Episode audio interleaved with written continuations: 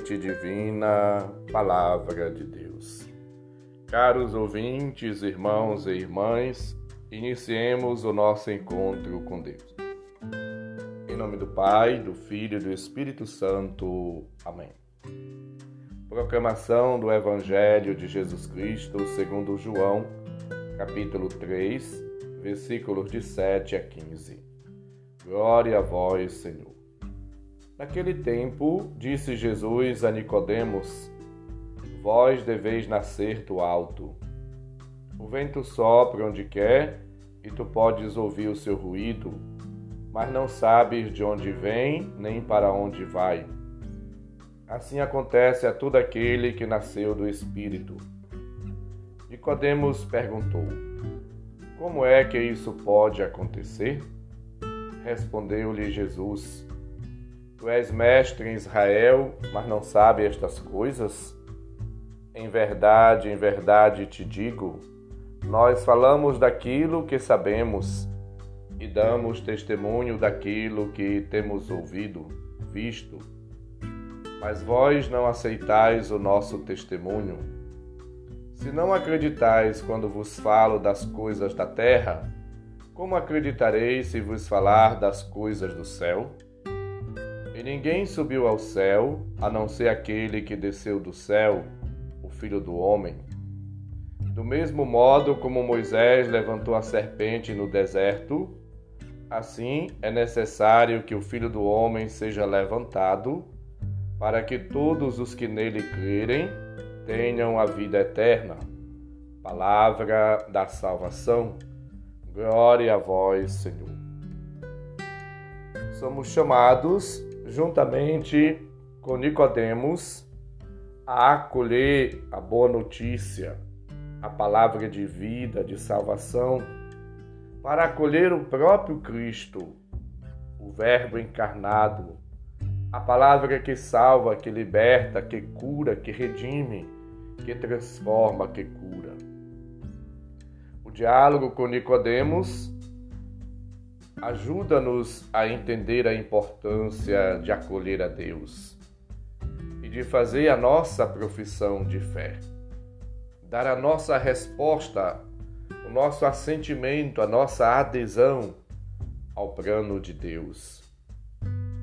Cristo chama-nos a todos a uma vida nova, a participar da sua Páscoa a adentrar e a deixar-nos envolver e participar da vida divina, morrendo com Cristo e ressuscitando com Ele. A importância da fé neste texto é muito crucial, pois para compreendermos a grande revelação do êxodo pascal, devemos crescer na fé sobre o nosso destino espiritual. Acreditar em Cristo para que de fato possamos assim viver os mistérios. Jesus desceu do céu, versículo 13, para anunciar a realidade do Espírito e estabelecer a verdadeira relação da humanidade com Deus. Jesus é o lugar ideal da presença de Deus. Nele nós encontramos toda a riqueza, toda a revelação divina. E, sobretudo, na cruz, quando ele é entronizado, todo aquele que nele crê tem a vida eterna. Versículo 15. Quem crê já possui a vida. Quem crê já está salvo.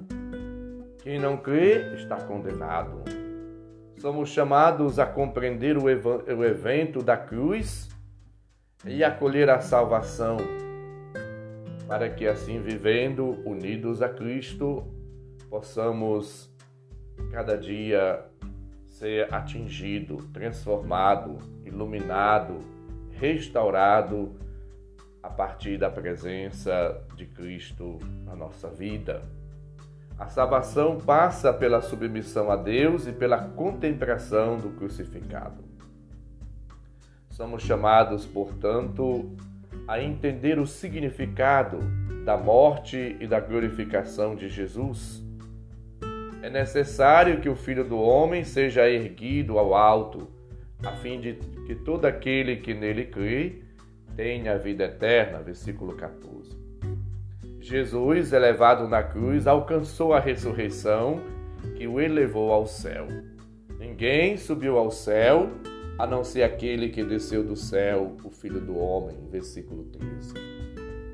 Elevado na cruz e na ressurreição, Jesus se revela, se apresenta como aquele em quem devemos acreditar.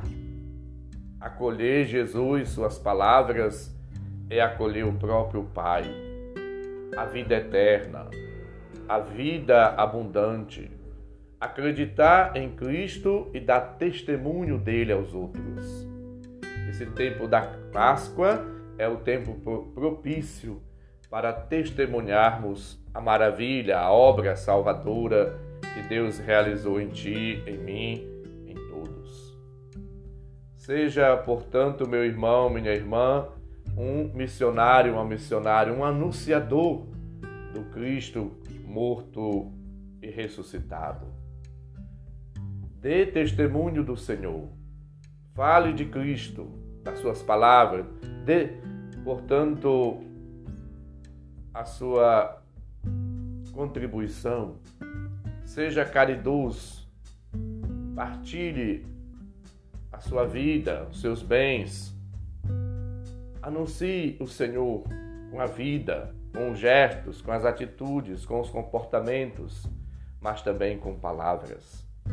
Todos somos chamados a testemunhar o amor de Deus, a ternura do Senhor, a sua misericórdia a sua bondade. Assim, vivendo como missionários e missionárias, como testemunhas vivas do ressuscitado, somos chamados a semear a palavra de Deus nos corações e nas vidas das pessoas. A sermos sinal de Deus, sal da terra, luz do mundo, a fermentarmos o ambiente que nos encontramos. Vivendo como anunciadores e testemunhas da boa notícia do Evangelho de Cristo, somos chamados a vivenciar o nosso batismo.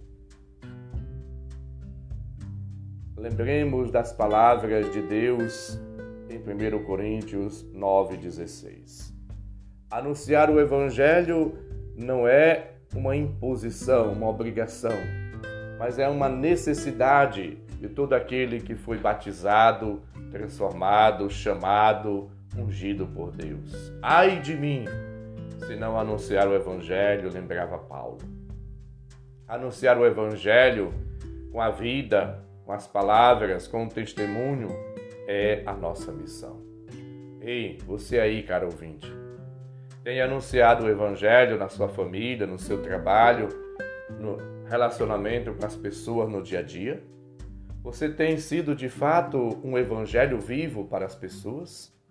Você tem deixado Deus lhe conduzir, lhe guiar, lhe transformar? Você tem permitido a palavra de Deus trabalhar na sua vida? Você tem deixado Deus completar a obra começada no batismo? Reflitamos sobre a nossa vida e vivamos neste tempo de Páscoa como testemunhas vivas do Senhor. Que Deus, por meio do seu Espírito, possa nos iluminar, nos transformar, nos redimir, nos curar e nos impulsionar para que sejamos testemunhas vivas do seu amor e da sua ressurreição. O Senhor esteja convosco, Ele está no meio de nós. Abençoe-nos, Deus bondoso e misericordioso Pai, Filho e Espírito Santo. Amém. Um santo e abençoado dia para todos. Um abraço, felicidades.